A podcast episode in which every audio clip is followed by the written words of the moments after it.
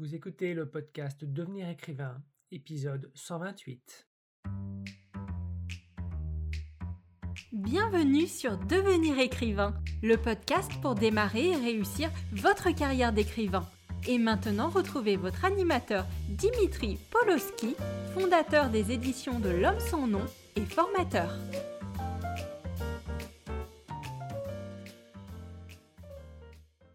Bonjour, je suis Dimitri Pavlovski, fondateur des éditions de L'Homme sans nom, une maison d'édition que j'ai créée en 2010 et spécialisée dans la découverte de nouveaux auteurs francophones dans les domaines des littératures de l'imaginaire, science-fiction, fantasy, fantastique, mais également romans policiers. Je suis éditeur de longue date d'Oren Miller, autrice de polar que beaucoup d'entre vous connaissent également sous son pseudonyme Lucie Castel, euh, qu'elle utilise pour ses comédies romantiques et les romans en littérature blanche qu'elle écrit. Et je suis cofondateur de l'ICAR, l'Institut des carrières littéraires, avec elle, ainsi que Johanna Vogel. J'ai à présent le plaisir d'intervenir au sein du podcast Devenir écrivain, afin de vous proposer de nouvelles petites choses destinées à vous euh, aider dans vos euh, carrières d'auteur et d'autrice ou dans vos envies d'écriture. C'est une toute première pour moi à la fois dans ce podcast, mais également dans le monde du podcast tout court.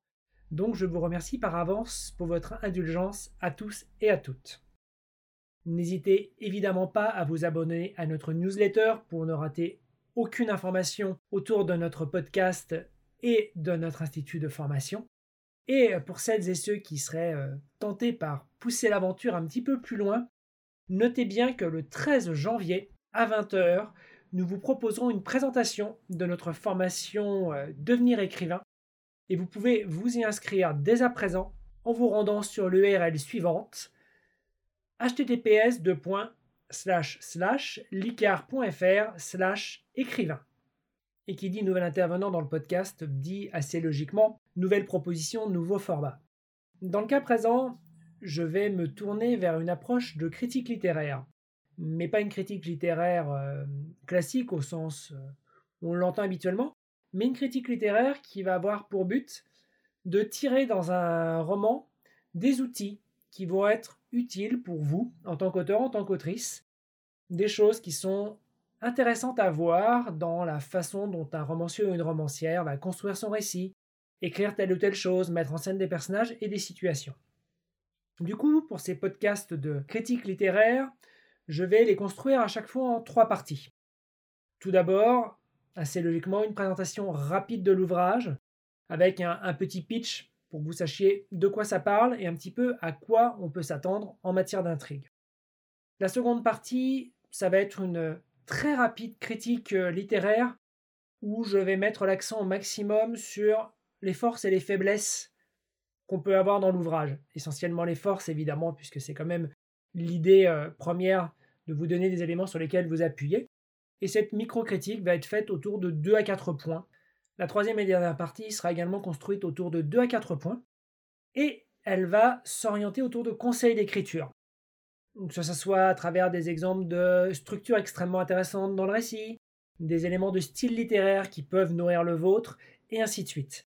Attention, même si je vais veiller à limiter au maximum tout ce qui va être euh, spoil, divulgachage, il se peut que cette partie révèle de manière un peu plus poussée que les présentations euh, précédentes des éléments de l'intrigue. Cette présentation du format étant euh, terminée, on va pouvoir s'attaquer euh, au tout premier roman que le podcast Devenir écrivain va aborder. Un roman qui s'appelle Le Nouveau, un roman policier d'un auteur japonais, Keigo Higashino. Et on peut dire que j'ai bien choisi pour ma toute première en matière de podcast avec un auteur japonais et donc des difficultés pour bien prononcer son nom, donc ne vous moquez pas trop pendant l'écoute du podcast. Keigo Higashino est donc un auteur japonais et c'est une véritable pointure en matière de romans policiers. Il a euh, réalisé euh, plus d'une soixantaine de romans, de nombreuses nouvelles. Il a également été adapté de nombreuses fois au cinéma, à la fois au Japon, mais également dans d'autres pays d'Asie, Corée du Sud ou encore la Chine. En France, nous avons accès à une dizaine de ses romans, une majorité évidemment de romans policiers, puisque c'est le genre dans lequel il écrit essentiellement, mais également des textes qui vont toucher à d'autres genres, notamment l'exceptionnel euh, Miracle du bazar Namiya, dont je vous recommande chaudement la lecture.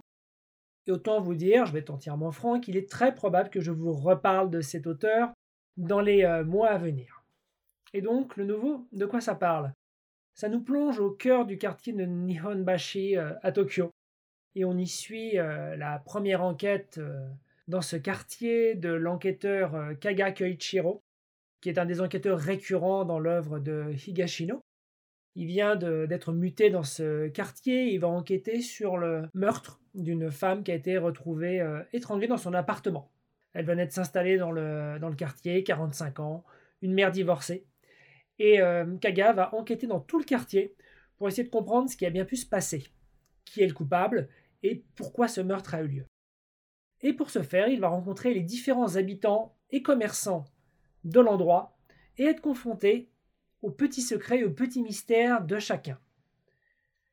Évidemment, c'est à travers tous ces petits mystères qu'il va réussir à voir la grande histoire et à résoudre l'enquête. Parmi les choses qui vont le surprendre, on peut citer une gaufre fourrée au wasabi découverte chez la victime, ou encore une paire de ciseaux de table qui n'avait aucune raison de se retrouver sur place. La critique express du nouveau en quatre points. Premier point, l'originalité. C'est véritablement le point le plus surprenant dans ce roman, c'est que Keigo Higashino le construit à mi-chemin entre le roman et le recueil de nouvelles. En effet, chaque chapitre est en substance une nouvelle quasiment indépendante, et on est confronté à un mystère à chaque chapitre. On découvre ainsi les habitants euh, locaux à travers leurs spécificités et cette énigme qui va les entourer individuellement. Évidemment, comme je l'ai indiqué dans la présentation de l'ouvrage, c'est là que tout le génie de l'auteur va s'exprimer, en faisant que toutes ces nouvelles vont faire tendre leur roman vers la résolution du meurtre. Le second point, ça va être le travail de l'ambiance. Higashino, à travers son roman, se retrouve en substance à dresser le portrait d'un quartier de Tokyo avec ses petites boutiques, son ambiance bien particulière et ses personnages hauts en couleur. Et c'est par la description de ce quartier qu'il va en même temps tisser la toile de tout son mystère policier, qu'il va mettre en scène avec euh, un personnage principal surprenant et atypique, au final de cet atypisme qui se révèle très typique des euh, enquêteurs euh, récurrents dans les sagas policières. Il va du coup utiliser ce personnage qui détonne un petit peu dans le cadre d'une police japonaise extrêmement calibrée, mais en même temps c'est ce qui va lui permettre de lui apporter une grande humanité assez surprenante, une humanité qui va pouvoir être renforcée par son sens de l'observation et de déduction forcément exceptionnel. Point 3. Les portraits de personnages. Outre son enquêteur principal, extrêmement bien construit, mais qui va surtout servir de miroir aux personnages qu'il va rencontrer, Higashino, dans la façon dont il brosse les personnages typiques de ce quartier japonais, récit par ce biais a complètement happé son lectorat. L'ensemble est d'une cohérence réellement surprenante, et tout ce qui est petit détail se retrouve à prendre sens d'une manière redoutable dès que ça va être éclairé de la bonne manière, par le bon point de vue, par la bonne façon d'analyser les choses. On est typiquement dans quelque chose qui est du roman à tiroir, qui va réussir à raconter la grande histoire à travers la petite histoire, et la petite histoire, au final, de ces personnages qui sont mis en scène avec leur spécificité et leur caractère vraiment bien dessinés. Point 4, dernier point, l'écriture.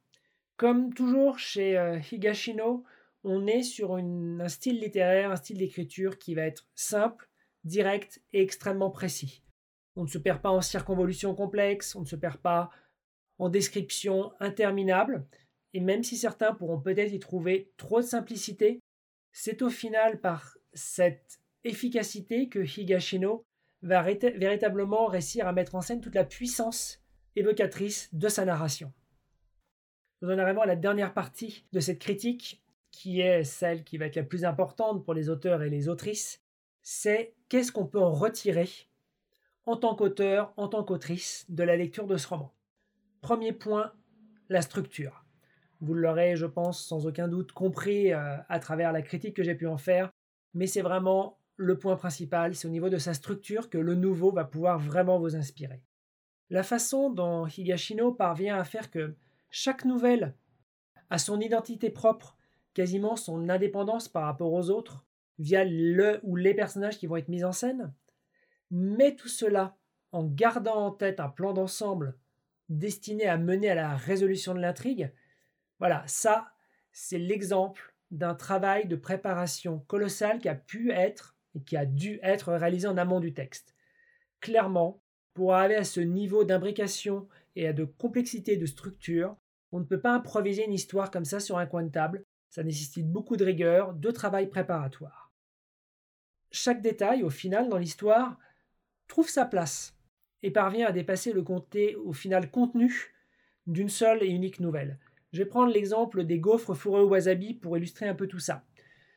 C'est dans la seconde nouvelle que euh, on a les éléments principaux euh, autour de la, on va appeler ça la micro-intrigue propre à la nouvelle, qui est liée à un restaurant de quartier. Euh, ça va poser un mystère autour d'un personnage qui y travaille, ainsi que de son patron, et ce mystère va être résolu par l'enquêteur, mais en même temps, la présence des gaufres ne se contente pas d'être là pour le mystère au sein de la seule nouvelle, mais également a un rôle dans le meurtre qui va sous-tendre, qui va servir de fil rouge de nouvelle en nouvelle, et c'est un des éléments qui va donner une des clés de résolution du meurtre à l'enquêteur.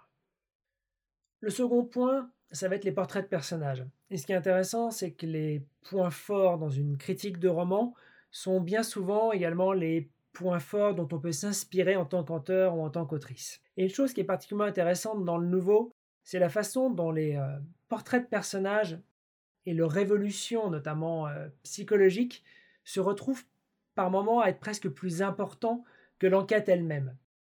Et ce qui est très fort, c'est qu'à la lecture du texte, on ne ressent qu'une frustration à ne pas avoir une euh, enquête avec une révélation colossale, des rebondissements dans tous les sens et des twists à foison. Non, ce qui va vraiment être intéressant à la lecture, c'est de voir l'impact que les micro-enquêtes et l'enquête principale vont avoir sur les personnages. Et c'est bien ça que Higashino va mener à la perfection. C'est bien un signe pour vous en tant qu'auteur, en tant qu'autrice, que vous allez pouvoir doser dans votre écriture les choses d'une manière extrêmement libre. Ici, dans ce roman, la facette policière est presque, je dis bien presque, attention, secondaire par rapport à cette galerie de personnages et sert en substance presque, et je dis à nouveau bien presque, de prétexte pour pouvoir brosser cette galerie de personnages. Le troisième et dernier point sur lequel euh, je vais faire un petit focus au niveau de ce qui peut vous inspirer pour l'écriture, c'est justement l'écriture. La façon dont Higashino écrit, c'est quelque chose qui va être essentiellement factuel. L'idée pour lui est de transmettre l'information d'une manière aussi précise et efficace que possible. L'idée est de se concentrer sur la fluidité de la transmission de l'information. Du coup, les effets de style, les descriptions travaillées, les métaphores et tout ce qu'on peut euh, entendre dans ce genre de domaine sont des choses qui va plutôt mettre en retrait dans son écriture. Mais c'est là que c'est particulièrement intéressant parce que c'est par ce biais que dans les rares moments où il va avoir un style plus travaillé, plus élaboré, que l'impact émotionnel de ces passages-là vont être forcément renforcés auprès du lectorat. Ainsi, dans le nouveau, il va souvent clore euh, les euh, nouvelles avec une phrase ou un paragraphe qui va lui permettre de prendre un peu de recul par rapport à l'action directe et, par ce biais, apporter beaucoup d'intensité dans la façon dont il met en scène ses personnages. Je vous donne un petit exemple avec la nouvelle L'ami de la traductrice. Dans le roman, Higashino fait régulièrement référence à des carillons, euh, qui sont quelque chose qui euh, est récurrent dans le quartier où se déroule l'action. Et dans ce chapitre-là, il va clore la nouvelle avec une évocation de ces carillons. Je vous lis l'extrait, ce sera la meilleure façon de voir un petit peu la façon dont il procède. On est dans une scène avec deux personnages, avec Kaga, l'enquêteur, et un des personnages qui est lié à l'enquête et qui va être au centre d'une des nouvelles, donc celle euh, dans laquelle cette scène-là se, déroule. Donc ça, ça démarre par une réplique de ce second personnage. Mais je croyais que vous cherchiez le coupable. Ne vous en faites pas, je le cherche. Mais le travail d'un enquêteur ne se limite pas à cela. Pour nous, les personnes affligées par un crime sont aussi des victimes. Et notre rôle est aussi de les aider. Elle baissa la tête, une de ses larmes tomba sur la boîte qu'elle tenait. Et on arrive sur la dernière phrase de la nouvelle. Le carillon avant tinta. Point. Fin de la nouvelle. C'est juste avec le rappel de cet élément récurrent que Higashino va créer toute l'intensité dramatique dans cette résolution de chapitre.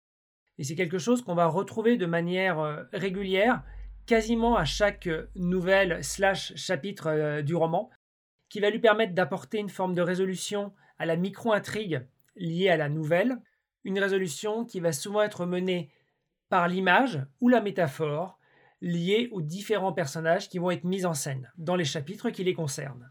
Nous voici à la, conclusion de ce petit tour de raison autour du dernier roman traduit en français de Keigo Higashino, le nouveau. J'espère que cette nouvelle proposition autour du podcast Devenir écrivain vous aura plu.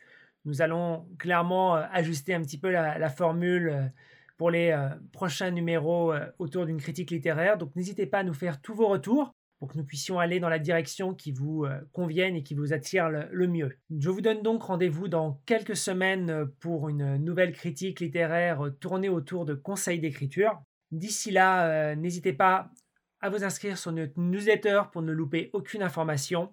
Évidemment, pour toutes celles et tous ceux qui veulent pousser la question autour de l'écriture un cran plus loin, nous sommes là avec la formation Devenir écrivain, dont la prochaine session démarre très bientôt.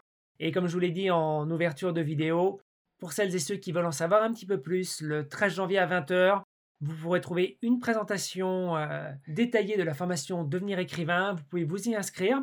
L'URL a été donnée en audio au début et vous pouvez la retrouver dans le texte qui accompagne ce podcast. D'ici là, je vous souhaite à tous et à toutes une bonne fin de semaine et je vous dis à très bientôt. Au revoir. Si tu veux écrire un roman qui aura les qualités recherchées par les éditeurs et par les lecteurs, tu dois rejoindre Devenir écrivain projet best-seller. C'est la formation à distance la plus complète et la plus personnalisée pour t'aider à aller au bout de ton projet de roman. Rejoins sans plus tarder mon équipe de professionnels du monde du livre et moi-même sur licar.fr, l i c a r e s.fr afin de ne pas manquer la prochaine session de formation qui démarre le 8 février 2021. Beaucoup de nos anciens élèves sont en train de réaliser leur rêve de professionnalisation et de publication. Il n'y a aucune raison pour que ça ne t'arrive pas à toi.